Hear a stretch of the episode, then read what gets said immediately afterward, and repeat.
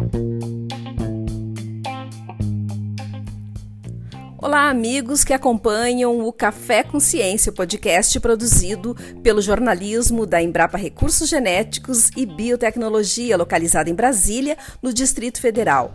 Eu sou Deve Berlê e hoje converso com vocês sobre o mundo das abelhas. Começa aqui o primeiro episódio da nossa série Colmeia. Decidimos chamar de Colmeia essa série porque, afinal de contas, é na colmeia que as abelhas constroem a sua sociedade. É a casa delas, o espaço onde se dá vida a estes animais que são tão importantes para a natureza e para os seres humanos. A convidada para dar início a essa série é a pesquisadora Carmen Pires, da Embrapa Recursos Genéticos e Biotecnologia, e ela vai falar sobre um evento online que acontece no dia 22 de junho no canal da Embrapa no YouTube.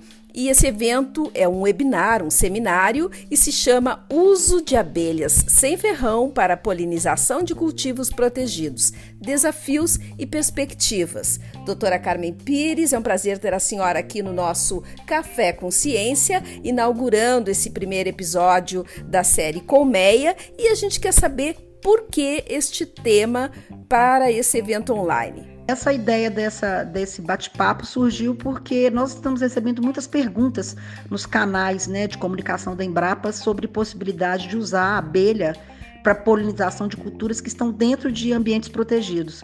Então, a gente tem um projeto em andamento, nós não temos resultados ainda concretos para apresentar, é um projeto que ainda, tá, ainda nem chegou na metade, mas nós achamos que é interessante, inclusive, discutir isso, né? Os principais gargalos e quais são as perspectivas de uso dessas abelhas, né? Já que na Europa é uma realidade, nós temos biofábricas na Europa hoje produzindo abelhas para polinização de cultivos em caixas de vegetação.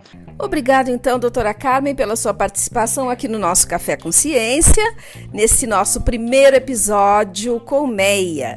Então, no dia 22 de junho, você vai lá no youtube.com/embrapa, assista e participe desse seminário online.